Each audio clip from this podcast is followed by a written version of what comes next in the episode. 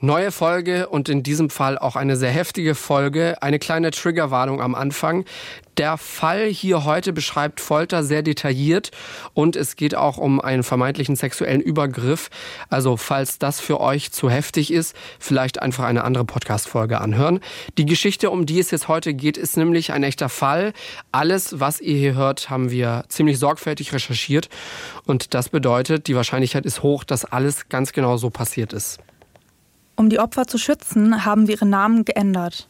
Einer der Überbegriffe dieser Folge heute ist auch so ein bisschen das Thema Selbstjustiz. Darüber sprechen wir auch am Ende der Folge. Wie oft kommt das vor? Gibt es da überhaupt Zahlen, was die Häufigkeit angeht? Und was sind auch andere Beispiele beim Thema Selbstjustiz, die in Deutschland schon vorgekommen sind?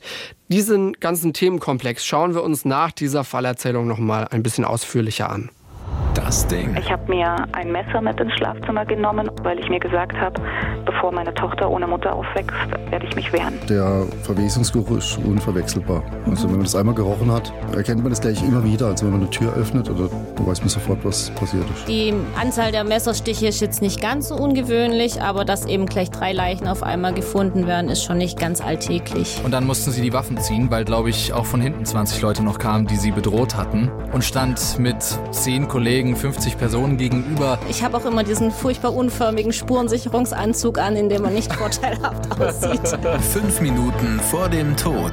Der Das Ding Kriminalpodcast mit Luisa und Jost. Folge 59. Folter. Es ist der 28. Mai 2016. Wir sind in Lüdinghausen, das ist in Nordrhein-Westfalen in der Nähe von Münster. Der Tag ist noch relativ jung, es ist gerade mal eine halbe Stunde nach Mitternacht, als Spaziergänger eine blutüberströmte Person in der Nähe des Dortmund-Ems-Kanals entdecken. Fünf Minuten vor dem Tod. Was ist da passiert?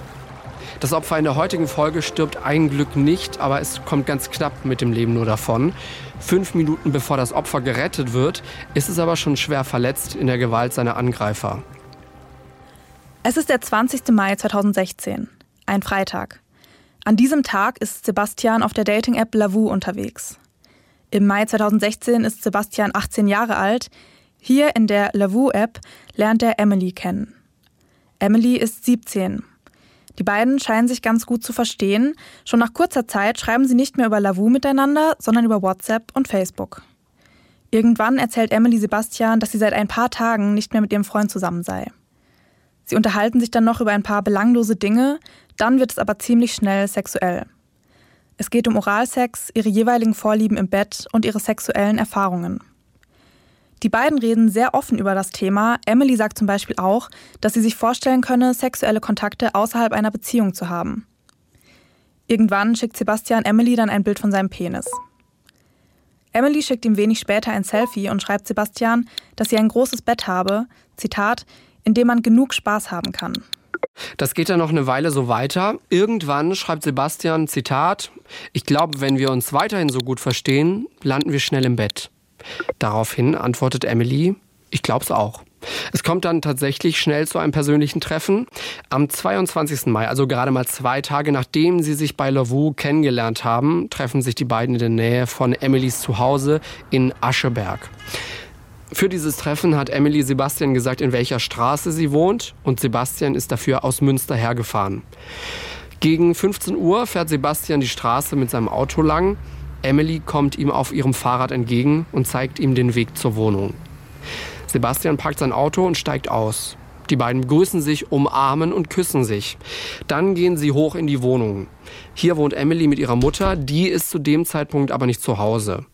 Zuerst gehen die beiden auf den Balkon, rauchen und nach ein paar Minuten gehen sie in Emilys Zimmer. Sie setzen sich aufs Bett, schalten den Fernseher an und dann kommen sie sich doch relativ schnell näher. Sie haben Oralsex und schlafen auch miteinander. Und davor soll Emily zu Sebastian noch gesagt haben, Zitat, komm, ich will dich. Nach dem Sex setzen sich die beiden in die Küche, um was zu essen. Dann gehen sie spazieren. Es regnet zwar, aber irgendwann landen die beiden auf einem Spielplatz. Nach einer Weile kommt ein Junge in ihrem Alter dazu. Er scheint Emily zu kennen, denn er sagt jetzt zu Sebastian, die will doch nichts von dir, merkst du das nicht?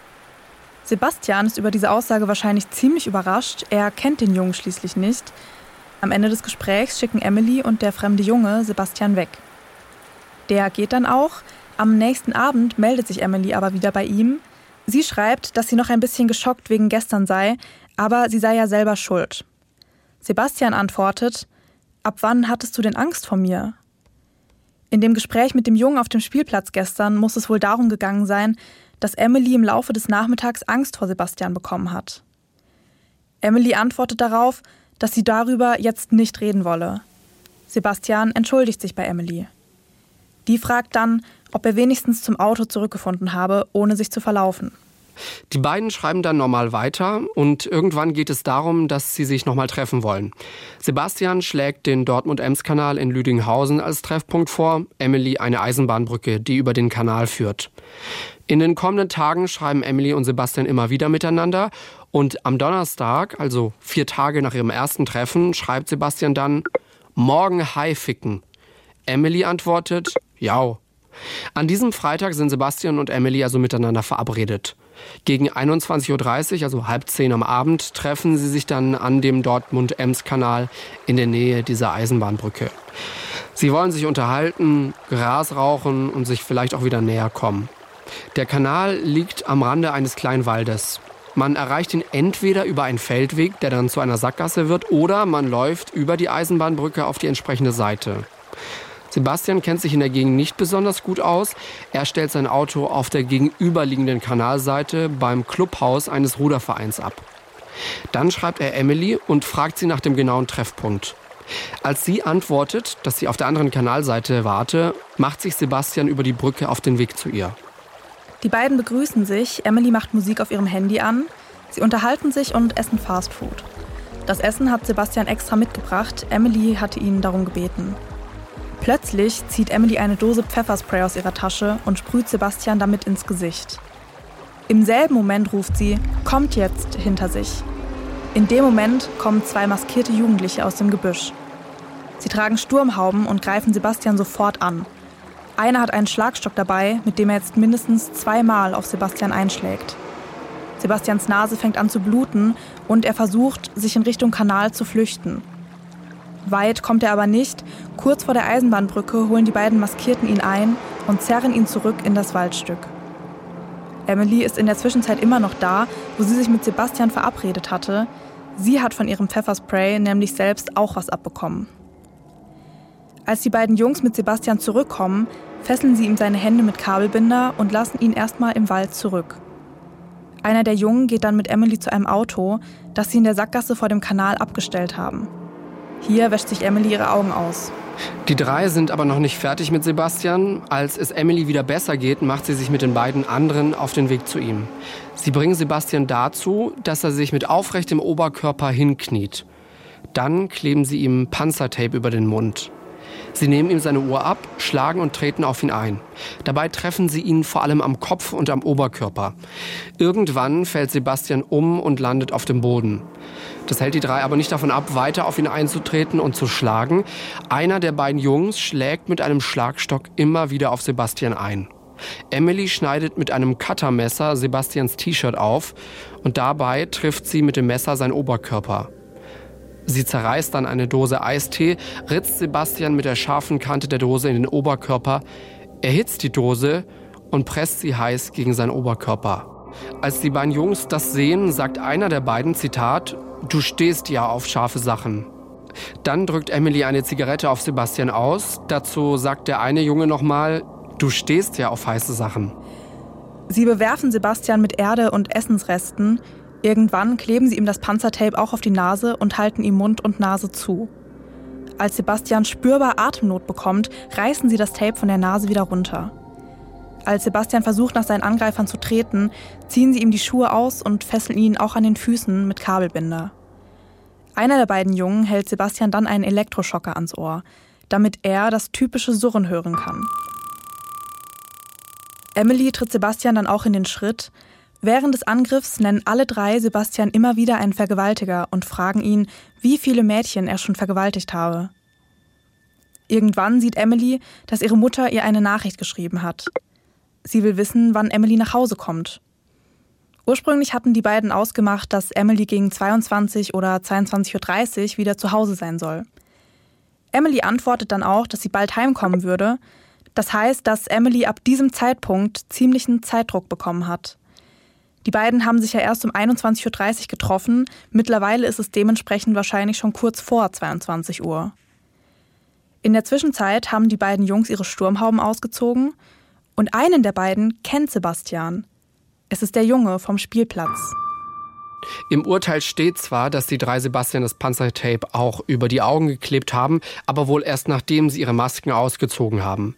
Jetzt überlegen die drei nämlich, wie es mit Sebastian weitergehen soll. Emily und der Junge vom Spielplatz sind der Meinung, dass sie ihn jetzt nicht gehen lassen können. Weil Sebastian hat sie ja gesehen und kennt die beiden. Der Junge vom Spielplatz sagt dann auch immer wieder, wir müssen das zu Ende bringen. Irgendjemand sagt auch, dass nie wieder jemand was von Sebastian sehen dürfe und dass sie seine Sachen verbrennen müssten. Spätestens jetzt steht also fest, Sebastian soll sterben. Die drei überlegen, wie sie es am besten anstellen sollen. Sie entscheiden sich dann dafür, Sebastian zu erwürgen. Dafür bringen sie Sebastian wieder in eine kniende Position. Der Junge vom Spielplatz versucht schließlich, Sebastian zu erwürgen, hört dann aber schon nach ein paar Sekunden wieder auf. Die beiden Jungs verbinden dann zwei Kabelbinder miteinander und versuchen damit Sebastian zu erwürgen. Die Kabelbinder reißen aber oder gehen auf eine andere Art und Weise dann wieder auf und dann versuchen sie es noch ein zweites Mal. Die Kabelbinder reißen aber wieder. Mittlerweile geht es Sebastian immer schlechter. Der hat natürlich Atemnot, ist kurz davor, sich zu übergeben. Der Junge vom Spielplatz will Sebastian jetzt einfach in den Kanal werfen. Aber das wollen Emily und der andere Junge nicht. Sie nehmen stattdessen Sebastians Gürtel und versuchen damit, ihn zu erwürgen. Also wir halten nochmal fest, Sebastian geht es ziemlich schlecht. Trotzdem schafft er es irgendwie, sich von seinen Fesseln zu befreien und sich die Tapes aus dem Gesicht zu reißen. Er versucht wegzurennen, Emily und die beiden Jungs holen ihn aber schnell wieder ein und schlagen mit ihren Fäusten auf ihn ein. Der Junge vom Spielplatz ist dabei besonders brutal. Er schlägt mit seinem Schlagstock so heftig auf Sebastians Kopf ein, dass der Stock in seine Einzelteile zerbricht. Dann schneidet er Sebastian mit dem Cuttermesser zweimal tief in den Arm, während der andere Junge Sebastian festhält. Dabei durchtrennt er eine Arterie zur Hälfte und eine Sehne zum Teil. Einer der drei schneidet Sebastian auch in den Bauch und in den Hals. Die Bauchwunde ist fast 30 Zentimeter lang. Der Junge vom Spielplatz wird später sagen, dass er Aushol- und Schwungbewegungen mit dem Cuttermesser gemacht habe und Sebastian dabei nicht zielgerichtet getroffen habe.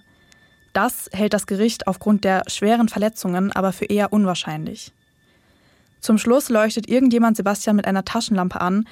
Emily soll dann eine angewiderte Bemerkung gemacht haben. In die Richtung, mach das Licht aus, ich kann das nicht sehen.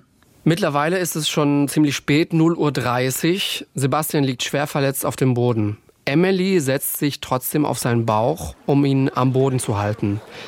Dann hören die drei Stimmen. Über diese Eisenbahnbrücke scheinen einige Personen auf dem Weg in den Wald zu sein. Jetzt sehen sie auch Stirn- und Taschenlampen. Die drei sammeln dann so schnell wie möglich einige Gegenstände ein. Sie nehmen die leere Pfefferspraydose, die Latexhandschuhe, Eisteedosen und eine Rolle Panzertape mit und rennen weg. Auf dem Weg zurück zum Auto gehen die beiden Jungs davon aus, dass sie Sebastian umgebracht haben. Der Junge vom Spielplatz sagt, Zitat, ich habe jemanden umgebracht. Oder ich habe jemanden fast umgebracht. Gegen 0.40 Uhr, 20 Minuten vor eins, ruft Emily ihre Mutter an. Eigentlich hätte sie ja schon vor zwei Stunden zu Hause sein müssen. Ihrer Mutter sagt sie dann auch anscheinend, was wirklich passiert ist. Zitat, ich glaube, der krepiert. Sebastian hat es inzwischen trotz seiner schweren Verletzung geschafft, sich aus dem Wald raus in Richtung Kanal zu schleppen. Da finden ihn dann auch die Leute, vor denen Emily und eben diese beiden Jungs geflüchtet sind. Der Notarzt kommt und Sebastian wird versorgt. Er überlebt, aber eben nur sehr knapp. Insgesamt hat er wohl drei Liter Blut verloren. In der Klinik sackt dann sein Kreislauf zusammen. Er muss drei Stunden lang operiert werden. Drei quasi fremde Menschen richten Sebastian so zu, dass der beinahe stirbt. Immer wieder nennen sie ihn dabei ein Vergewaltiger. Aber warum eigentlich?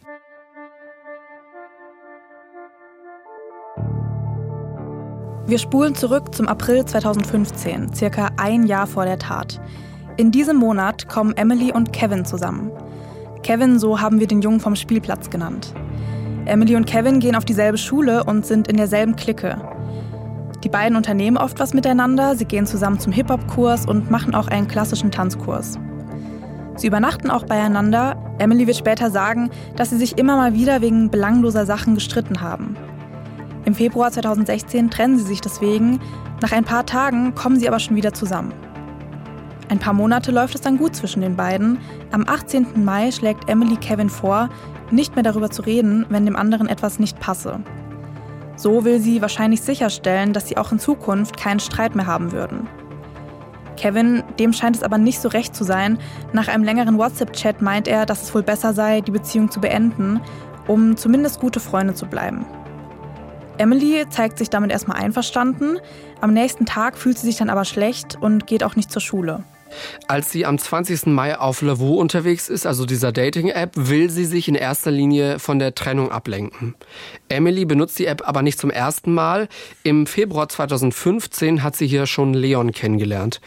Leon, das ist der andere Junge, der bei dem Angriff auf Sebastian dabei war.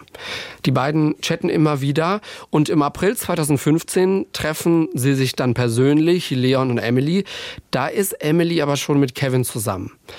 Leon und Emily freunden sich aber an und irgendwann verliebt sich Leon in Emily. Er ist eifersüchtig auf Kevin, sie erwidert das Ganze nicht. Als die beiden sich dann im Februar trennen, also Emily und Kevin, macht er sich Hoffnung, Leon, dass Emily eben mit ihm zusammenkommen könne. Und deswegen gesteht er dann nach dieser Trennung auch Emily seine Gefühle. Emily gibt Leon zu verstehen, dass sie nicht abgeneigt sei, aber die Freundschaft zu Kevin nicht gefährden wolle. Also eigentlich gibt sie ihm doch einen Korb. Wir springen ein paar Tage vor zum Sonntag, dem 22. Mai. Und an diesem Tag haben sich Emily und Sebastian, dieses Opfer in dem Fall, zum ersten Mal getroffen. Als die beiden nach dem Sex dann in der Küche sitzen, schreibt Emily Leon eine Nachricht. Sie schreibt, dass sie von sich selbst enttäuscht sei, weil sie nur rumhure mit einem Typen von Lavu, der neben ihr sitze. Als Leon dann wissen will, was sie machen würde, antwortet Emily, was machen wir wohl mit einem Smiley? Etwa eine Stunde später schreibt sie dann auch mit Kevin. Sie schreibt, dass sie von sich enttäuscht sei, weil sie zur Schlampe geworden sei, um ihn aus dem Kopf zu kriegen. Es habe allerdings nicht geholfen. Sie werde benutzt und lasse es zu. Sie sei nicht alleine zu Hause und zittere am ganzen Körper. Sie könne die Gedanken an ihn einfach nicht ausblenden. Ein Typ, den sie seit zwei Tagen kenne, wolle unbedingt mit ihr schlafen. Kevin antwortet, dass sie den Typ wegschicken soll. Darauf schreibt Emily, nein, dann schlägt er mich. Sie schickt Kevin dann auch noch ein Bild von Sebastian. Er würde sie zwingen, ihn zu küssen, würde sie an den Haaren ziehen und die ganze Zeit versuchen, die Hand zwischen ihre Beine zu tun. Zur Erinnerung, als Emily das schreibt, sitzt sie neben Sebastian in der Küche. Zu dem Zeitpunkt hatten sie also schon Sex. Kevin bietet Emily daraufhin an, mit dem Fahrrad vorbeizukommen. Emily antwortet, dass sie Angst um ihn habe, also um Kevin. Kevin sagt, dass Emily Sebastian hinhalten und ihm nicht geben solle, was er wolle. Er würde bald da sein. Emily antwortet, dass er nicht kommen müsse. Zitat: Ich schaff das schon alleine. Wir gehen jetzt nach draußen. Das ist also der Moment, in dem Emily und Sebastian dann zu dem Spielplatz gehen. Emily schreibt Kevin dann auch, wo sie ist. Kevin antwortet, dass er auf halbem Weg sei. Emily sagt, dass er nicht unbedingt kommen müsse, es regne doch so sehr. Kevin kommt aber trotzdem. Und dann sind wir bei der Situation vom Anfang. Kevin kommt und spricht Sebastian an und dann schicken Emily und Kevin Sebastian weg und auch diese Spielplatzszene passiert. Als Sebastian weg ist, gehen Kevin und Emily zu Emily nach Hause und Emily erzählt Kevin von sexuellen Handlungen gegen ihren Willen und lässt sich auch von ihm trösten. Im Laufe des Abends kommen sich die beiden näher und schlafen miteinander. Gegen 21.30 Uhr am Abend fährt Kevin nach Hause. Etwa eine Stunde später schreibt Emily dann mit Leon. Sie erzählt ihm von Sebastian und dass er so aufdringlich gewesen sei. Sie kenne ihn erst seit zwei Tagen, trotzdem habe er sich unbedingt mit ihr treffen wollen, obwohl sie das gar nicht gewollt habe. Bei der Begrüßung habe er sie an den Arsch gefasst und geküsst, dann habe er in ihre Wohnung gewollt. Die ganze Zeit über sei er aufdringlich gewesen, habe den Arm um sie gelegt, die Hand zwischen ihre Beine geschoben und sie die ganze Zeit an sich gedrückt und geküsst. Im Zimmer sei es dann noch schlimmer geworden. Sebastian habe ihr die Sachen ausgezogen und ihr Knutschflecke machen wollen. Dann habe er ihre Leggings zerrissen, weil sie sich so viel gewehrt habe. Und schließlich sei es ihm gelungen, sie, Zitat, flach zu legen. Seitdem sei sie ständig am Zittern. Er habe sie auch zum Oralsex gezwungen und sie bis zur Luftnot gewürgt. Ein Screenshot von dieser Nachricht schickt Emily später an Kevin. Leon antwortet Emily: Wo zur Hölle wohnt dieser Bastard? Ich bringe ihn um. Emily schreibt Leon, wie Sebastian heißt und in welcher Stadt er wohnt. Leon sagt dann, dass er mit allem, was er habe, dorthin fahre. Zitat aus dem Urteil: Der Bastard sei reif, auch wenn er deswegen in den Knast komme. Er habe die Schnauze voll und heule sich ins Grab, weil er sie liebe, aber wisse, dass es sinnlos sei. Und dann komme so eine dreckige Fehlgeburt und vergewaltige sie. Er habe es satt, der Typ werde leiden. Trotz dieser Drohung rät Leon Emily, dass sie zur Polizei gehen und Anzeige erstatten solle.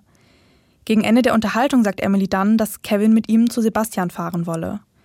Er müsse Masken besorgen, Kevin würde sich um Schlagstöcke kümmern. In der Zwischenzeit hat Kevin den Screenshot von Emily gesehen. Er fragt sie, also habt ihr doch miteinander geschlafen? Und du hättest mir das ruhig alles sagen können, dann wäre der nicht so einfach nach Hause gekommen. Darauf antwortet sie, wenn du das als miteinander geschlafen bezeichnen willst, ich nenne es eher, er hat mich gezwungen und mir wehgetan. Aber okay, ja. Nein, ich hatte Angst, dass du dann erst recht nichts mehr von mir willst und wenn du mich jetzt hast, dann kann ich das verstehen. Kevin antwortet, ja, okay, er hat dich vergewaltigt. Darauf sagt Emily, nein, ich liebe dich. Später schreibt Kevin dann noch, richtige Missgeburt der Spasti. Und dann so tun, als ob du das gewollt hättest und er nicht wusste, wie er dich missbraucht. Und eigentlich müsstest du den nochmal zu dir holen und dann organisiere ich paar Leute, die ihn richtig kaputt schlagen. Fassen wir nochmal kurz zusammen, was passiert ist. Leon und Kevin denken aktuell, dass Sebastian Emily vergewaltigt hat. Jedenfalls stellt sie es so dar. Das hat er aber gar nicht. Und das wird Emily später auch noch zugeben. Zum Schluss schreibt Emily Kevin, dass Leon am nächsten Tag vorbeikommen würde, um ihr von seinem Plan, was den Spaß sie betrifft, so schreibt sie es, zu erzählen. Kevin antwortet, sag mal noch Leon, er soll mir eine Sturmmaske mitholen, wenn wir zu dem Typ fahren. Ich hole wohl Schlagstöcke bzw. Baseballpads. Jetzt aber gute Nacht. Der nächste Tag ist ein Montag. Kevin und Emily schreiben wieder. Kevin sagt, dass er nachts wach gelegen und viel über Hurensöhne, so schreibt er das, nachgedacht habe. Er habe ein paar Ideen, wie man Sebastian foltern könnte. Zitat, naja, so Testikel abschneiden und Arme, Beine brechen und noch was. Abends treffen sich die beiden dann mit Leon. Leon und Kevin überlegen, wie sie sich an Sebastian rächen können. Um Details geht es bei diesem Treffen noch nicht, aber sie machen aus, dass Emily Sebastian nach einem Treffen fragen soll. Und Kevin und Leon wollen dann auch kommen zu diesem Treffen, aber sich erstmal verstecken. Emily soll dann ein Pfefferspray bekommen, die beiden Jungs wollen Schlagstöcke haben. Kevin will außerdem noch ein Messer besorgen. Emily macht mit Sebastian dann ein Treffen für den kommenden Freitag, den 27. Mai aus. In den kommenden Tagen schreiben Emily, Kevin und Leon dann auch immer wieder miteinander, um Einzelheiten ihrer Tat festzulegen. Leon kündigt an, Equipment zu besorgen. Er spricht von Schießeisen, einer Axt und einer Spitzhacke. Am 24. Mai, also dem Dienstag vor der Tat, fährt Leon dann mit einem Freund in den Baumarkt. Er schreibt Emily, gleich mal in den Baumarkt, schon mal was Equipment holen. Emily antwortet darauf, geil, vergiss mein Pfefferspray nicht. Leon schaut sich dann in dem Baumarkt um, nimmt letztendlich aber nichts mit. Seinem Freund, mit dem er im Baumarkt ist, erzählt er dabei ganz offen von den Racheplänen wegen der vermeintlichen Vergewaltigung. Dieser Freund nimmt Leon aber nicht ernst. Am Donnerstag, einen Tag vor der Tat, gehen Emily und Leon dann zusammen mit Emilys bester Freundin shoppen. Danach fahren sie alle zu Leon. Hier rauchen sie zwei Joints. Emily und ihre Freundin übernachten dann auch bei Leon. Bei der Verabschiedung am nächsten Tag küsst Leon Emily. Die erwidert den Kuss erst, macht Leon dann aber klar, dass sie mit Kevin zusammen sei. Leon wird später sagen, dass der Kuss das Schönste gewesen sei, was er seit Jahren erlebt habe. Emily fährt an diesem Freitag, also am Tag der Tat, gegen 15 Uhr mit dem Zug nach Hause. Leon kauft am selben Tag in einem Waffengeschäft Pfefferspray und einen Teleskopschlagstock aus Metall. In einem Motorradgeschäft kauft er dann noch fünf Sturmhauben. Auch bei diesen Einkäufen ist wieder der Freund dabei, der am Dienstag schon mit Leon im Baumarkt war. Er wird der Polizei aber später sagen, dass er Leons Rachepläne selbst jetzt immer noch nicht ernst genommen habe. Vor dem Treffen mit Sebastian treffen sich Emily, Leon und Kevin. Zusammen fahren sie nochmal zu einem Baumarkt. Hier kaufen sie ein Cuttermesser, Panzertape und Handschuhe. Dann fahren sie zum Treffpunkt am Kanal. Während der Fahrt streicht Kevin über das Cuttermesser und sagt, das ist aber scharf. Was dann kommt, das haben wir vorhin schon gehört. Sie greifen Sebastian an und lassen ihn einfach liegen, während sie fliehen. An dieser Stelle, glaube ich, müssen wir jetzt auch nochmal dieses Alter von diesen drei Menschen betonen. Emily und Kevin sind zu diesem Zeitpunkt gerade mal 17 Jahre alt. Leon ist 19 Jahre alt. Vorbestraft sind alle drei nicht. Vor allem Leon gilt, was jetzt Mädchen angeht, sogar eher als schüchterner Typ. Er hatte noch nie eine Freundin und es fällt ihm auch schwer, Mädchen anzusprechen. Darum wird es später auch im Prozess gehen. Emily, Leon und Kevin landen ziemlich schnell in U-Haft, nämlich schon einen Tag nach der Tat am 28. Mai. Da werden sie verhaftet.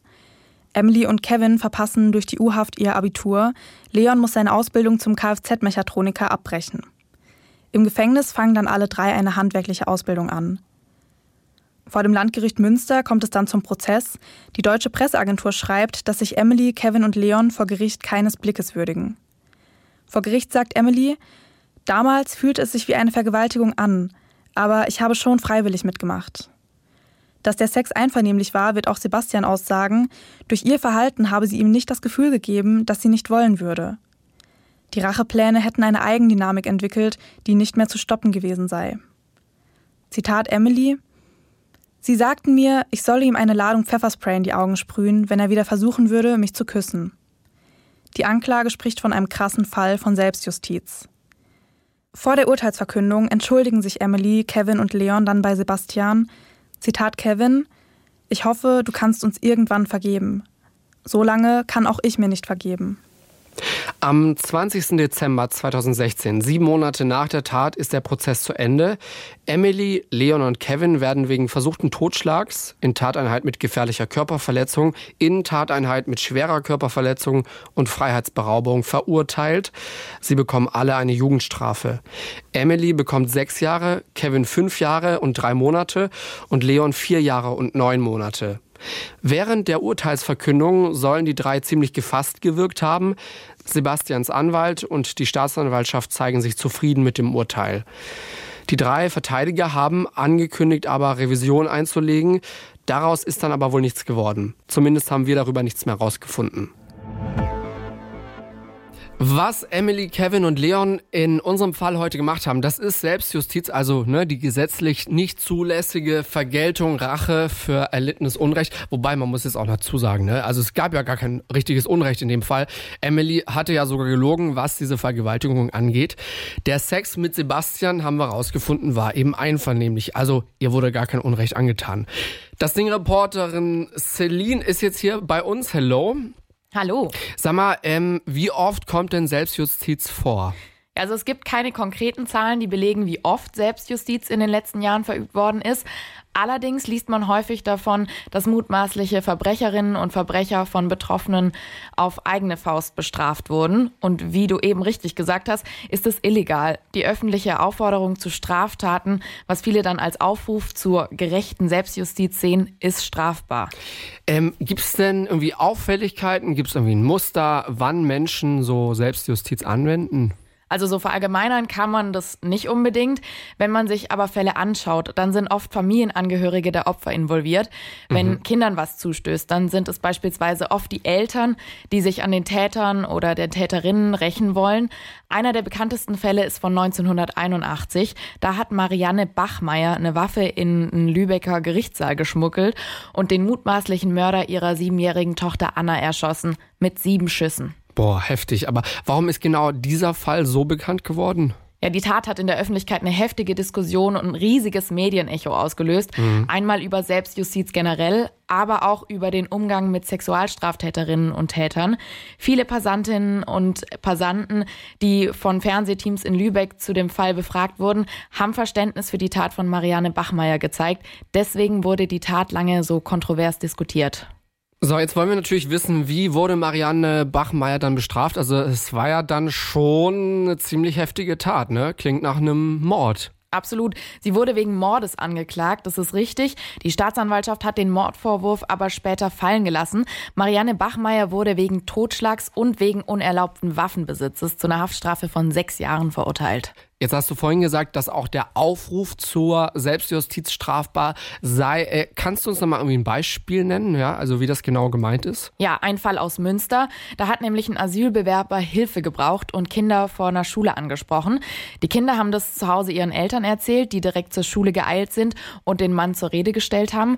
Der konnte sich nicht gut verständigen und wenige Minuten später ist ein Foto von ihm mit dem Begriff Kinderschänder in einer WhatsApp-Gruppe dann aufgetaucht. Okay, wow, das ist, ein, das ist natürlich eine heftige Sache. Was, was wollte der Mann denn von diesen Kindern da? Ja, das ist es absolut. Er hat zuvor auch erwachsene Personen angesprochen und war einfach nicht orts- und sprachkundig. Seine eigentlichen Motive waren den Eltern aber völlig egal. Stattdessen haben sie eine Privatfahndung über WhatsApp und Facebook-Gruppen verteilt und vor dem Mann gewarnt, der gar nichts Böses beabsichtigt hat. Aber also generell wird natürlich auch so die Polizeiarbeit behindert. Wenn Fotos oder Filme im Internet veröffentlicht werden, können die in manchen Fällen zum Beispiel nicht mehr als Beweismittel vor Gericht eingesetzt werden. Oder aber ein Täter oder eine Täterin könnten gewarnt werden oder bei einer Verurteilung auf Schadenersatz klagen, weil personenbezogene Daten im Internet die Runde gemacht haben. Also Selbstjustiz oder Ermittlungen auf eigene Faust machen, das ergibt einfach keinen Sinn, ja. Auch wenn man irgendwie die Wut und vielleicht auch Trauer von betroffenen Eltern zum Beispiel voll nachfühlen kann, auf jeden Fall, sollte man die Ermittlungen einfach den Profis der Polizei und eben die Verurteilung dann auch den Gerichten überlassen. Celine, vielen Dank. Sehr gerne gerne. So, kommen wir zu unserer Nachbesprechung zu einem wirklich sehr, sehr schlimmen, brutalen, heftigen Fall. Wir haben jetzt auf jeden Fall einiges, worüber wir reden wollen. Ganz kurz am Anfang nochmal für die, die uns nicht kennen. Wir machen am Ende unserer Folge immer noch eine Nachbesprechung, wo wir nochmal über den Fall reden und eben ja über unsere Gefühle, Eindrücke und sowas. Also hier geht es jetzt um unsere persönliche Meinung mhm. und vielleicht findet ihr euch da an der einen oder anderen Stelle ja auch nochmal wieder. Vielleicht dem, auch gar nicht. Ja, mit dem, was ihr vielleicht empfunden habt beim Hören dieser Folge. Ich glaube, was aber alle denken ist, was, warum zur Hölle und vielleicht auch, was ist bei der Erziehung da schiefgelaufen, bitteschön, dass drei junge Menschen zu so etwas fähig sind. Ich finde es auf jeden Fall einer unserer heftigsten Fälle. Die drei, die waren, also Emily und Kevin waren zu dem Zeitpunkt gerade mal 17 Jahre alt, Leon war ja. 19. Das ist unheimlich ja. jung. Die waren ja gerade, also Emily und Kevin waren ja gerade eigentlich dabei, Abi zu machen und wie man, also auch ohne irgendwie vorbestraft zu sein, ohne aus so einem kriminellen Milieu zu kommen, wie man da auf die Idee kommt, sowas auch ein, eine geplante Folteraktion ja. und in dem sie ja, wo sie ja auch wirklich hingenommen haben, dass Sebastian stirbt. Also ab einem gewissen Punkt war ja dann wirklich für sie alle klar, okay, er hat uns gesehen, er hat uns erkannt, das war's jetzt. Wir können den nicht gehen lassen. Und auf was für eine brutale Art und Weise. So Triggerwarnung am Anfang von Folgen haben wir ja eigentlich fast nie, also sehr, sehr selten. selten. Wir hatten einmal auch eine sehr explizite Folge, wo es auch eben um solche expliziten Chatverläufe ging, wo jemand ähm, zum Selbstmord angeregt werden sollte. Aber ansonsten, ich meine, klar, wir machen True Crime, da, ist, da sollte schon klar sein, dass wir eben über Mord und Tod und eben diese menschlichen Abgründe sprechen. Aber das war, also wir fanden es da einfach nochmal notwendig, weil es war einfach so explizit. Mhm. Und wir haben wirklich nur einen Bruchteil reingeschrieben, was da im Urteil noch alles stand. Also ich muss wirklich sagen, ich habe eine Pause auch gebraucht irgendwann. Es ist, ist furchtbar, ja. Es ist wirklich, wirklich furchtbar. Und das eine ist ja noch, guck mal, wir haben dieses Urteil, das liegt da so als Papierform quasi vor uns. Es ist Papier, es ist nicht im echten Leben bei uns. Wir haben es nicht gesehen. Wir waren nicht bei der Verhandlung dabei. Also ich kann mir auch nicht vorstellen, wie furchtbar das gewesen sein muss, wenn du über diese Eisenbahnbrücke kommst. Du bist, ne, du bist einer dieser Spaziergänger, die mhm. darüber kamen. Und dann kommt dir da dieser Mann aus dem Wald entgegen, der drei Liter Blut verhaben Blut verloren haben soll. Boah. Ich glaube, das Dreisteste an dieser ganzen Aktion fand ich dann tatsächlich, wo sie ihn ja mit der Taschenlampe angeleuchtet haben und Emily dann meinte, mach das aus, ich kann das nicht sehen. Ja, sorry, also, also das da, hat die angestellt. Da hört es doch ja? wirklich auf. Da dachte ich mir so, ganz ehrlich, du bist gerade schuld an dieser ganzen Geschichte. Du hast das alles ausgelöst. Was auch irgendwie sehr, sehr, sehr bemerkenswert ist, dass ne, die Mutter dann noch schreibt, so, wo bleibst du? Oder komm nach Hause oder ähm, so in die Richtung. Und sie dann so, oh ja, ich muss jetzt mal hier, ne, weil Mama ich finde, das macht das Ganze auch einfach nochmal klarer, wie jung die einfach sind. Sie ist eine Schülerin, sie hat eine bestimmte Zeit, zu der sie nach Hause kommen muss. Ihre Mutter sitzt da zu Hause und wartet auf sie.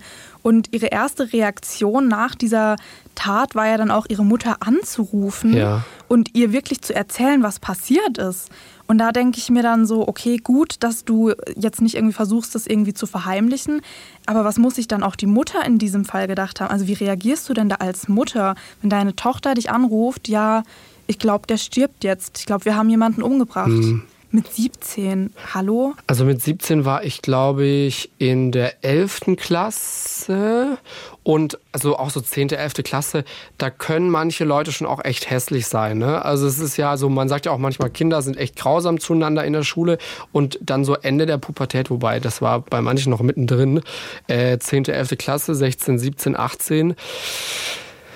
Das ist schon teilweise echt auch an meiner Schule manchmal hässlich gewesen, was da so abging an Aktionen. Ja, aber natürlich, Ganz also, fernab ja. von dem, was da abging. Natürlich, also ich, ich, natürlich, das kennt man ja so, was Mobbing und Cybermobbing angeht, da nehmen Kinder und Jugendliche meistens kein Blatt vor den Mund. Das kann auch wirklich sehr hässlich werden.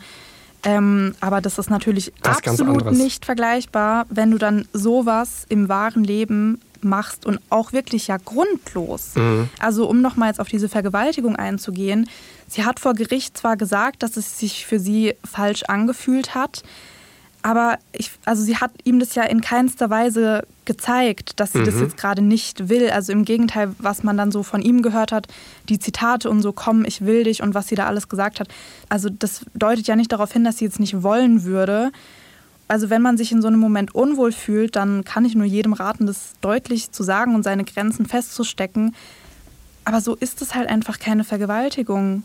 Also was ja noch dazu kam auch, war ja, dass sie schon Sex hatten und das Ganze schon passiert war. Genau, Sie dann das genau. aber auch, da fing es ja schon an. Ne? Sie hat ihren Kumpels, ihren Freunden, wie auch immer man die nennen will, ja schon ganz andere Sachen erzählt und geschrieben, was ja schon, das war ja noch direkt am Anfang. Eben, es ist ja dann noch so der nächste Punkt, der sie einfach wahnsinnig unglaubwürdig macht, dass der Sex schon passiert ist. Sie sitzen da entspannt in der Küche am Essen und dann schreibt sie da ihren Freunden irgendwie, sie zittert am ganzen Körper und ihr geht so schlecht und er versucht sie hier anzufassen. Mhm. Und wo ich mir so denke, das ist halt einfach, das ist einfach gelogen. Also er versucht sie in keinster Weise gerade in diesem Moment irgendwie anzufassen. Er sitzt da und isst und alles ist ja gerade schon passiert. Und wenn sie sich in dem Moment unwohl gefühlt hat, dann hätte sie ja auch einfach schreiben können, ja, ich habe jetzt mit dem geschlafen, aber ich habe mich überhaupt nicht wohlgefühlt dabei und komm doch jetzt bitte her und ich will, dass der geht. Irgendwie sowas. Aber dann doch nicht solche Sachen erfinden. Also für mich klingt das so jetzt aus dieser Perspektive, ne, von hier nach sie wollte irgendwie den anderen beiden das schreiben und sie wollte, dass die das wissen und sie wollte dadurch irgendwas bewirken. Ob das jetzt Ja. Aufmerksamkeit ist, äh, Eifersuchtsgefühle, wie auch immer, ja, das ist jetzt egal. Also für und mich dann, wirkt es fast schon wie so eine Rechtfertigung ihrem Freund gegenüber. Ja, und dann hat sich das aber, dann wurde das so zum, zum Selbstläufer. Wahrscheinlich Ja, hat total. sie die erste Reaktion, fand sie gut, fand sie angemessen, hat sie vielleicht sogar genossen, weiß ich nicht. Und dann ist es irgendwann ihr entglitten. Und statt dann zu sagen, okay, ich gebiete dem Ganzen Einhalt, wir stoppen diese ganze Sache, das darf jetzt nicht noch weiter eskalieren, ist es einfach weitergelaufen. Bis zu dem Zeitpunkt, ich will nicht wissen, was dann mit dem passiert wäre, wären diese Spaziergänger nicht über Ja. die Brücke gekommen. Genau, also da kann man wirklich von Rettung in letzter Minute sprechen und er hatte wahnsinniges Glück, dass eben diese Spaziergänger gekommen sind, als sie gekommen sind, was ja schon an sich sehr unwahrscheinlich ist, weil zu dem Zeitpunkt war es ja irgendwie schon kurz vor Mitternacht und da ist es nicht so üblich, dass da irgendwelche Spaziergänger durch ein Waldgebiet laufen. Deswegen, Vor allem Ja. drei Liter Blut. Drei Liter Blut. also ja, das muss man sich auch wirklich einfach mal vorstellen. Überleg mal, wie viel Wasser in so einer. Ich habe hier eine Flasche, so. Das ist, glaube ich, eine 1 Liter Flasche ist das. Ja, wenn die voll ist, das ist schon wahnsinnig viel, ja. Und jetzt aber das mal drei. Boah, nee, ciao. Wirklich. Also es ist halt auch einfach wahnsinnig viel so für den menschlichen Körper. Du hast ja jetzt auch keine 100 Liter Blut im Körper. Deswegen, er wäre ja auch wirklich fast verblutet. Es war ja wirklich Rettung in letzter Sekunde. Ich google hier mal. Im menschlichen Körper. Nur Mal echt schauen. mit dem lauten Getippe im Hintergrund. Es ist nur authentisch, wenn es ganz laut tippt. Hier steht jetzt also so bei den ersten paar Sachen, die mir hier angezeigt werden, normalerweise so zwischen viereinhalb bis sechs Liter Blut. Also man sagt normalerweise so acht Prozent des Körpergewichts. Ja, und jetzt überleg dir mal, du hast viereinhalb und dann fehlen drei. Ja, wahrscheinlich aber junger Mann. Ja, natürlich, dann hat er bestimmt mehr Blut. Wir sind jetzt auch keine Ärzte, ne? das ist jetzt alles nur Spekulation. Ja. Aber Wenn einfach ihr euch nur da mal auskennt, um, schreibt uns sehr gerne mal, klärt uns auf, wir wollen hier noch lernen. Ja, aber einfach nur mal, um das zu, festzuhalten, wie viel Blut er einfach verloren hat und wie wirklich knapp die ganze Sache war. Und ah, nee, wie, wie dreist und furchtbar und brutal und unnötig diese ganze Aktion von den anderen drei einfach waren. Weil für mich wirkt es halt wirklich so, okay, sie hat jetzt da mit einem geschlafen und dann ist ihr aber irgendwie doch eingefallen, mh, sie will aber eigentlich ihren Ex zurück und jetzt muss sie das aber vor dem irgendwie mal rechtfertigen, Mhm. dass sie das halt gemacht hat, damit der sie wieder zurücknimmt. Hier steht auch noch, wenn wir nochmal zum Thema Blut gehen, also bei Kindern und Jugendlichen ist das höher, das Blutvolumen im Körper. Okay, aber wenn ihr euch da auskennt, ey, schreibt uns gerne, wir wollen hier immer noch was dazulernen und dann packen wir das vielleicht noch auf Instagram oder sowas. Packen wir diesen Fall jetzt aber, also es ist ein sehr, sehr grausamer Fall und ich finde das auch wichtig, dass man darüber spricht und ich hoffe sehr, dass es Sebastian heute gut geht, dass er das überwunden hat, dass er das verkraftet hat, dass er das verarbeitet hat und Aber das dass ist ihm ja sowas auch noch hoffentlich mal nie wieder sowas. passiert. Wie verarbeitet man sowas? Du wirst, du gehst quasi auf ein Date, ja? Mhm. Und du rechnest ja mit sowas überhaupt nicht. Also da ist ja dein Vertrauen, vor allem auch in so fremde Menschen, ist dein Vertrauen ja eigentlich für immer weg. Mhm. Also kann ich mir so vorstellen, du kannst ja eigentlich niemandem Fremdem mehr vertrauen. Nach so einer Sache, ja. Und was natürlich auch noch dazu kommt, ich weiß jetzt nicht, wie es im Land Nordrhein-Westfalen ist, aber ich weiß, wie es hier in Baden-Württemberg ist. Das hatten wir auch schon mal im Prozess, ne? dass das Gericht gesagt hat, ja, auch wenn man akut irgendwie Therapie bekommt, es ist nicht so leicht, wie es eigentlich sein sollte, dann da äh, adäquat äh, therapeutische Hilfe zu bekommen. Ja, genau, weil man erstmal ewig lange auf einen Therapieplatz überhaupt warten muss. Und wir haben ja auch schon im Podcast gehört, je früher du intervenierst, deswegen gibt es auch diese ne, Kriseninterventionsteams immer mehr in, in den letzten 10, 15 Jahren, die sich, die aufgebaut wurden, je früher du da einsetzt und je früher du da in, intervenierst, je früher da therapeutische Hilfe akut eingesetzt wird, desto besser dann der spätere Verlauf auch so. Also so grob gesagt. Ne, da ist wahrscheinlich jeder Fall auch wieder anders, aber äh, das, das noch so, äh, so als Ergänzung. Aber komm, lass uns das jetzt mal hier zuklappen, ähm, im Kopf und wegpacken. Und ähm, wenn ich den ganzen Tag darüber nachdenken würde, dann äh, würde mich das irgendwann fertig machen, ey. Oder geht's dir auch so? Also ja, ja, total, Fall. weil es ist halt auch, also sorry, ich muss jetzt diese eine Sache noch loswerden. Weil, keine Ahnung, also man hört ja so bei Dating-Plattformen, dass man halt vorsichtig sein muss und beim ersten Treffen vor allem, dass man sich irgendwie auf neutralem Boden trifft. Ähm, aber das war ja dann, weißt du, beim ersten Treffen bist du da vielleicht noch mal ein bisschen vorsichtiger, aber beim zweiten Treffen, da Mhm. kennst du ja dann die Person schon und das macht ja dann auch noch mal so vertrauensmäßig so schlimmer, dass du ja eigentlich dachtest, okay, letztes Mal hat man sich gut verstanden, man trifft sich jetzt wieder und dann passiert dir sowas. Man denkt ja auch so, mir passiert sowas nicht. Ach komm, als ja, vor allem, ich, ich kann mir auch vorstellen, als Junge denkt man sich, dass das Ja, ja. einem das nicht passiert. Als Mädchen ist man da ja schon ein bisschen vorsichtiger, auch als Frau. Aha. Ähm, ja, also ich kann mir vorstellen, dass es bei Männern nicht so ist. Aber was ich auch gemacht habe, so als ich jünger war, so, ne, auch Treffen und Dates und so, auch direkt schon in der Wohnung und so, also da hätte Echt? auch alles, also so rückblickend, Ja. denke ich mir so, was hast du da gemacht? Ja, jetzt bin ich 24, aber so, was ich so vor ein paar Jahren noch gemacht habe, so denke ich mir, no way, Ja, warum habe ich das manchmal So, So, ja, aber so Sachen, die man als Jugendlicher gemacht hat, ist man so, was habe ich da das geraucht? hätte- Warum habe ich Okay, das gemacht? Das, hätte hab so ich- schief gehen Das können. habe ich nicht gemacht. Nein, das habe ich auch nicht gemacht. Aber weißt du, man, man so, so denkt generell, sich, ja. ja, ja, man denkt sich so, Alter, was habe ich da genommen? Was, Ja, was war da also, mit mir los? Da hätte so viel passieren können. warum zur Hölle war ich so riskant unterwegs? Ja, Ja, ja. Nee, aber so, also solche Dating-Sachen hatte ich jetzt nicht. Ich glaube, als äh, Mädchen lernt man auch schon ein bisschen früher, dass wenn man das im Internet macht, dass man dann irgendwie Freunde mitnimmt oder sich im Café trifft oder so. Ähm, ja, aber das ist wieder ein anderes Thema. Ich möchte auch noch eine Sache ergänzen und zwar Thema Urteile durchlesen und was man da manchmal so liest. Ich fand das total okay. Also hier war ein, ein Zitat, das möchte ich kurz mal vorlesen. Und da dachte ich mir einfach nur so, okay, das ist schon wieder irgendwie, das ist so seltsam, dass die das da reinpacken. Also ich kann natürlich verstehen, wenn sie das Leben nachzeichnen, was ist vor dieser Tat passiert. Wir sind die Menschen aufge, aufgewachsen. Was ich aber nicht verstehen kann, ist, dass äh, im Urteil steht, die Geburt der Angeklagten ging dann offensichtlich um Emily, verlief problematisch. Sie kam, Luisa, zehn Tage zu spät zur Welt und saß eine Weile im Geburtskanal fest. Ja, das ist tatsächlich sowas. Also ich meine, wir haben uns ja teilweise wirklich schon gewundert darüber, wie ausführlich die Urteile teilweise sind. Und da steht so viel Zeug aus dem Leben von den Opfern und den Tätern und so drin. Aber das Ich finde, das bringt das Ganze nochmal auf so ein nächstes Level. Woher wissen die das überhaupt? Haben die bei der Mutter, als sie die befragt haben, haben sie die gefragt, sie Und wie war erzählen die sie doch Geburt? mal, wie, wie war so die Geburt? Ja, sie steckt Gab's da zehn, Probleme? zehn Tage fest oder was auch immer das war, oder zehn Stunden. Ich glaube, sie steckte keine zehn Tage fest, sie kam zehn Tage zu spät. Achso. Ich glaube, zehn Tage feststecken wäre ein bisschen krass gewesen. Und schon wissen alle, dass ich gar keine Ahnung habe. Auch Vom okay. Gebären, ja. Ja, gar keine Ahnung. Wer hätte es auch gedacht? so, wir brauchen jetzt alle so ein kleines Pick-me-up, so ein bisschen, was uns. Oh, das hast du schön gesagt. Pick Ja, ne? ist ein schönes Wort, Das ja. ist wirklich ein schönes Wort. Das ist zwar eigentlich ein englisches Wort, aber wir brauchen jetzt einfach alle was, was uns wieder so ein bisschen nicht ganz so deprimiert äh, aus dieser Folge entlässt. Und was würde sich da besser eignen als unser aller Lieblingsthema? Natürlich, wirklich. Und also ihr schreibt uns ja auch manchmal von euren Pflanzen und ob ihr eher so im Team Joost spielt, also so, so gar keinen grünen Daumen habt oder ja, ob ihr euch eher so mit mir identifiziert, mit meinen 180 Pflanzen und dass ich sie dusche und alles. Darüber hatten wir es ja vom letzten Mal. Ja, da und komm ich immer noch nicht klar. Ja, da möchte ich an Da dieser Stelle aber nochmal sagen, klar. mir haben wirklich sehr viele Leute geschrieben, dass es ja völlig normal ist und dass sie sogar so feste Duschtage für ihre Pflanzen in der Woche haben, ja? No way.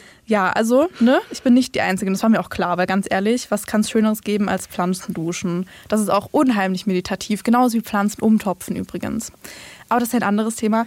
Jedenfalls, eine Person hat mir auch noch geschrieben, dass er sogar einen extra äh, Vernebler, heißt es, glaube ich, für seine Pflanzen hat. Also das ist so ein Gerät und da kommt dann so dieses Wasser raus. Man also macht halt die Luftfeuchtigkeit höher und besprüht halt so diese Pflanzenblätter. Also, dass es nicht so gegossen ist, sondern wirklich so eine Art Ja, genau, wie so ein leichter. Sprühnebel. Ja. Und er meinte auch, weil ich habe ja letztes Mal erzählt, dass meine eine Pflanze in meinem dunklen Flur nicht ganz so glücklich war und ganz viele Blätter verloren hat. Und da meinte er, da hilft eine UV-Lampe. Und seine leuchtet wohl lila, also wahrscheinlich leuchten die generell einfach lila. Und das stelle ich mir auch richtig cool und abgespaced vor. Oh, So das hat mein Freund auch für seine Tomaten, ja. Echt? Der, ach, witzig. Aber die sind trotzdem klein, glaube ich. Hä, wo pflanzt er denn Tomaten an? In seinem Küche. Zimmer? Oder? Ach, witzig, okay. direkt, direkt an der Quelle. Aber ja, aber ganz ehrlich, Tomaten finde ich sind so eine einfache Pflanze. Ich erinnere mich an diesen einen Hä? Sommer. Was? Judith Rakas hat mal gesagt, irgendwie sowas, Tomaten sind die Arschlöcher unter den Pflanzen. Also irgendwie so hat sie es ausgedrückt. Nee, also es kommt drauf an. Ich muss sagen, sie sind sehr empfindlich. Wir haben auch jedes Jahr Pflanzen auf dem Balkon und ganz ehrlich, sobald es einmal regnet, werden die Blätter so komisch äh, lila, blau. Also die kriegen dann so diese Tomatenfäule. Also wenn es regnet, mögen die das Bock gar mehr. nicht. Ja, also, Aber, was für nein, nein, nee, aber Pflanzen. die wachsen ja dann trotzdem weiter und ich kriege ja trotzdem alle meine Tomaten. Die Blätter sehen dann halt super hässlich aus, aber die Pflanzen werden trotzdem, also die Tomaten werden trotzdem reif und ich kann die auch ernten und alles. Und ich erinnere mich an diesen einen Sommer, da war ich glaube ich 15, 16 oder so, da habe ich mir in so einem 1-Euro-Laden wirklich für 1 Euro so einen mini kleinen Tontopf gekauft mit so einer Tomatensaat. Und ich dachte halt, da kommt so ein kleiner Stecken raus, vielleicht, wenn ich Glück habe, eine Cherry-Tomate und damit war's das. Luisa liebt das Risiko. Ja, letztendlich hatten wir, glaube ich, sechs oder sieben Tomatenstauden im Garten. Also Was? wirkliche Full-Size Tomatenstauden. No way. Und wir hatten bis in den November Tomaten, weil wir haben die dann Ende des Sommers grün abgeerntet und auf der Heizung dann so nachreifen lassen, dass sie rot werden. Also für einen Euro hatten wir erstmal Tomaten für mehrere Monate. Okay, wow. Und deswegen meine ich ja, also eigentlich kriegst du da schon gut was bei rum. Und deswegen kann man die auch in der Küche anpflanzen, weil zum Beispiel so ein Kürbis oder so kannst du jetzt nicht in deiner Küche anpflanzen. Ja, absolut. Ey, aber was wir früher mal eine Zeit lang angepflanzt haben, waren so Erdbeeren. Und die, das hat auch wirklich gut funktioniert. Auf dem Balkon Richtung Südseite. Ja. Und das war auch wirklich, wirklich, wirklich gut. Also es hat gut funktioniert. Aber es ist das erste Mal in, in diesem Winter, das erste Mal, dass ich hier in den Läden, Supermärkten, die so um meinen Wohnort herum sind, dass ich da überall jetzt ganzjährig Erdbeeren gesehen habe. Selbst im Winter. Das, war früher stimmt. nicht so. Also Erdbeeren habe ich jetzt nicht so viele gesehen, aber Himbeeren und Blaubeeren. Und das war ja tatsächlich sowas, was früher so voll, also da mussten die aus Ecuador oder so eingeschippert werden und dann kaufst du das ja eher nicht. Aber ich glaube, mittlerweile züchten die das dann auch irgendwie bei uns so im Gewächshaus ran. Ja, aber das ist irgendwie falsch, oder? Ja, es fühlt Also sich ich habe an. keine gekauft. Ich bin großer Erdbeerfan. Aber jetzt, jetzt im Nee, Winter also, Erdbeeren kaufen. Ich finde, Himbeeren ist noch okay. Ich glaube, die schmecken noch eigentlich einigermaßen, aber Erdbeeren schmecken halt auch einfach nicht im Winter. Also die gibt's dann zwar, aber die schmecken irgendwie nach nichts. Im Sommer, da merkst du halt, da sind die super süß. ja, ja. Oh, jetzt habe ich voll Lust auf Sommer und draußen ist es kalt. Oh. Only good vibes, nur die gute Laune hier Mhm. mit Luisa. Ja, aber ähm, ich habe jetzt mal, ich habe jetzt mal gestern oder vorgestern vorgestern geschaut. So, ne, die Tage werden wieder länger, kann man ja sehen, wann jetzt äh, dann so die Sonne aufgeht und so weiter und so fort. Und da wird sich jetzt in, in nächster Zeit schon wirklich ordentlich was tun. Wir sind auf dem Weg zu längeren, sonnigeren Tagen und es geht jetzt immer schneller mit mehr äh, Licht morgens und abends. Ja, zum Glück. Ich habe jetzt nämlich auch richtig Lust bekommen, meinen ähm, Balkon wieder zu bepflanzen, weil wir hatten auch letztes Jahr und vorletztes Jahr Erdbeeren. Und also es sind jetzt nicht so super Mörder, viele Erdbeeren, aber die schmecken wirklich super lecker. Also kann man auch nicht vergleichen so mit denen, die man kauft. Ey, wir haben eine neue Wohnung, wir sind umgezogen. Du könntest da eigentlich mal vorbeikommen, so ein paar Pflänzchen einpflanzen? Ich wir haben ein neues Beet. Also jetzt demnächst, wenn es dann warm wird, könntest du mal. Ja klar, ich sehe mich da schon bei Jos im Garten Gartenarbeit machen. Ne? Was kriege ich denn dafür? Ey, wir haben Apfelkuchen gebacken. Könnte ich dir jetzt spontan zu Hause anbieten und ah, einen wow. schönen Kaffee oder einen schönen Tee?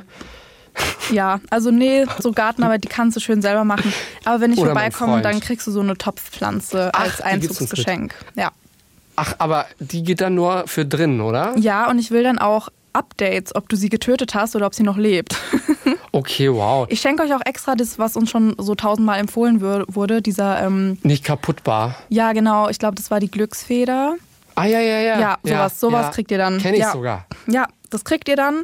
Und wenn die stirbt, dann wirst du öffentlich nächste. geschämt. Ach so, schade. Ah, hey. noch eine witzige Pflanzenstory. Auch schon wieder länger her, aber das letzte Mal, als ähm, Jos und sein Freund bei mir zu Hause waren, hat Josts Freund meinen Kaktus mit den Blättern im Fenster eingeklemmt.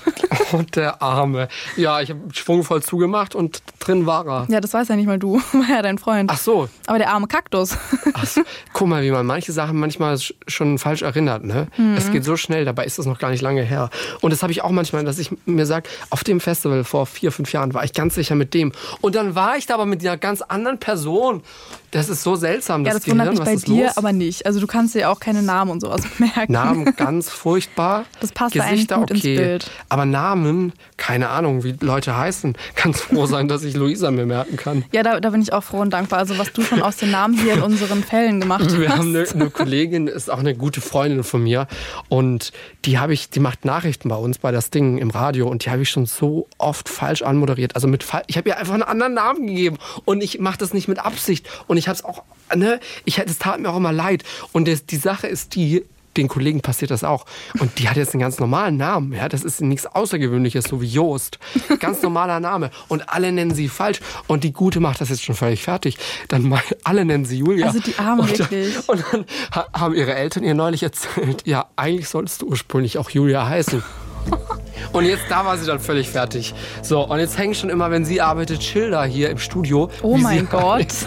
damit das nicht mehr vorkommt. Also, Aber sie nimmt es mit Humor. Sie Asche mit Humor. auf euer aller Haupt. Also ja. wirklich, schwer kann das Aber dann hat sie sein. auch zu mir gesagt, Jost, ich bin mit dir befreundet. Du solltest wissen, wie ich heiße. Tut mir leid. Tut mir, also Namen, es tut mir leid. Ich, ich gebe mir Mühe, aber mein Kopf ist dafür irgendwie nicht geschaffen. Herrlich. Okay, dann machen wir jetzt hier mal. So, Anna, wir sind in zwei Wochen zurück. Ja, danke, Tim. Bis wir dahin. sehen uns. Macht's War jetzt gut. eine sehr lange Nachbesprechung, aber much fun und wir sehen uns in zwei Wochen. Mit Tschüss. einer neuen Podcast-Folge. Ciao. Fünf Minuten vor dem Tod. Der Das Ding Kriminal-Podcast. Gibt's in der ARD-Audiothek, der Das Ding-App und überall, wo es Podcasts gibt. Und wem das nicht reicht, noch mehr Content findet ihr auf Instagram unter Kriminalpodcast. Hey, wir sind's nochmal. Die Folge ist eigentlich vorbei, aber wir haben noch eine kleine Empfehlung für euch. Wir haben euch ja schon mal die Stuttgarter Kriminächte empfohlen und die sind jetzt wieder am 19. März.